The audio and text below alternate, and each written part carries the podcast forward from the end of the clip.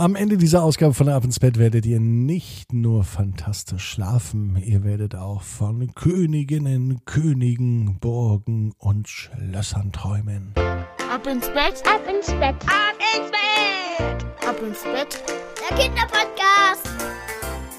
Hier ist euer Lieblingspodcast. Hier ist Ab ins Bett mit der 452. Gute Nacht Geschichte für Sonntagabend. Ich bin Marco und ich freue mich, dass wir gemeinsam in diesen Sonntag starten mit ganz viel Natürlich Recken und Strecken. Heute lohnt es sich ganz besonders, die Arme und die Beine, die Hände und die Füße zu nehmen und alles so weit weg vom Körper zu strecken, wie es nur geht. Macht euch da am besten ganz, ganz, ganz, ganz lang. Spannt jeden Muskel im Körper an. Und wenn ihr das gemacht habt, dann lasst euch ins Bett hinein plumpsen und sucht euch eine ganz bequeme Position. Und heute am Sonntagabend, da bin ich mir sicher, dass ihr die bequemste Position findet, die es überhaupt bei euch im Bett gibt. Ja, und warum lohnt es sich heute so ganz besonders? Weil wenn man sich jetzt gut reckt und streckt, dann kann man gut schlafen, man kann die letzte Energie rauslassen und sich auf die neue Woche freuen. Und wenn ihr ein bisschen Energie habt nächste Woche, dann würde ich mich sehr freuen, wenn ihr euch die Zeit nehmt und ein Bild malt. Ein Bild zur Lieblings-Ab ins Bett Geschichte. Schickt mir das zum Beispiel per WhatsApp an 01525 179 6813, bitte mit den Eltern gemeinsam. Oder findet diesen Podcast hier auch bei Facebook und bei Instagram. Ab ins Bett heißt es da auch. Ja, und dann passiert etwas, dann werde ich nämlich diese Bilder, die von euch kommen, in ein kleines Heft drucken und was damit passiert, das pst, verrate ich bald. Hier ist die 452. Gute Nacht Geschichte für Sonntagabend, den 21. November. Holly zu Besuch am Hofe. Holly ist ein ganz normales Mädchen. Sie hat ein tolles Wochenende erlebt, denn das war ein richtiges Spielwochenende. Ihre Cousine war zu Besuch. Sie wohnt ungefähr zwei Stunden entfernt oder auch drei Stunden. Manchmal fährt Holly zu ihr und manchmal kommt sie zu Holly. Die zwei sind fast wie Schwestern. Holly denkt sich, dass es sich genau so anfühlt, bestimmt, wenn man eine Schwester hat. Auch ihre Cousine Charlotte, die hat keine Schwester, nur einen Bruder, und mit dem streitet sie ganz oft. Holly und Charlotte streiten nie, so wie Schwestern wahrscheinlich auch nie streiten, so stellen es sich die beiden zumindest vor. Im Gegenteil, sie spielen zusammen, sie haben Spaß zusammen und sie machen alles zusammen. Dieses Wochenende war besonders schön, denn dieses Wochenende war ein Prinzessinnenwochenende. Schon als ihre Cousine kam, hatte sie ihr Prinzessinnenkleid an. Holly übrigens auch. Und dann begannen sie zu spielen.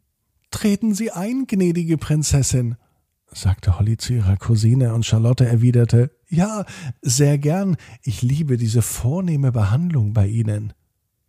Sie redeten wirklich so, wie man es sich vorstellte, wie Prinzessinnen einst sprachen, mit einer hochgestochenen Sprache, sie siezten sich und waren sehr, sehr damenhaft.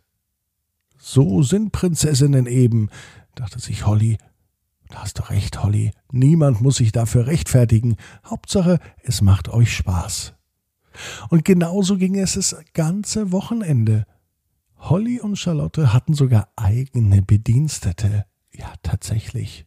Die Eltern von Holly. Sie wurden gar nicht gefragt, aber sie machten ihre Aufgabe ganz gut. Sie brachten Essen. Sie versorgten die Kinder mit herrlich selbstgemachten Eistee naja, sie hätten vielleicht noch ein bisschen mehr Weintrauben bringen können. Den Weintrauben aßen die beiden Prinzessinnen ganz besonders gerne. Das war jetzt aber schon fast ein Kilo, sagte der Papa. Ja, so viele Weintrauben hatten sie schon vernascht am ganzen Wochenende. Ihr bekommt bald einen Weintraubenbauch, sagte der Papa. So ein Quatsch, meinte Holly, ein Weintraubenbauch, sowas gibt es doch gar nicht. Das Prinzessinnenwochenende war am Sonntagnachmittag viel zu schnell vorbei, denn Charlotte wurde wieder abgeholt und sie fuhr nach Hause. Doch für Holly ging das Abenteuer jetzt erst richtig los. Als sie abends im Bett lag, die Augen zumachte, da schlief sie nicht etwa ein.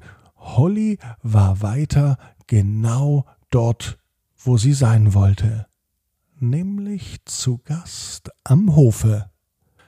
Genau als Polly ihre Augen schließt, steht sie vor einem gigantischen Tor.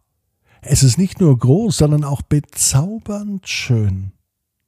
Polly klopft, und wie von Geisterhand öffnet sich dieses Tor, und es zeigt ihr hinter dem Tor ein wunderschönes Schloss. Ein echtes, richtiges Märchenschloss mit prächtigen Bauten und großen Türmen. Da lebt sicher ein König, eine Königin, Prinzessin und Prinzen, da war sich Holly sicher. Sie geht den langen Weg entlang, bis sie vor der Eingangstür des Schlosses steht. Wieder klopft sie, diesmal öffnet ihr aber nicht der König oder die Königin, diesmal öffnet ein Diener. Er sah ein bisschen so aus wie Hollys Papa. Prinzessin Holly, treten Sie ein, sagte er. Er kannte ihren Namen, er wusste, dass sie Holly war. Vielleicht war es wirklich Hollys Papa, der sich in ihren Traum gemogelt hat. Sie geht ganz selbstverständlich durch das Schloss und sie schaut sich um. Die Bilder, die an der Wand hängen, kommen ihr sehr vertraut vor. Die Figuren, die herumstehen, auch die sind ihr sehr vertraut.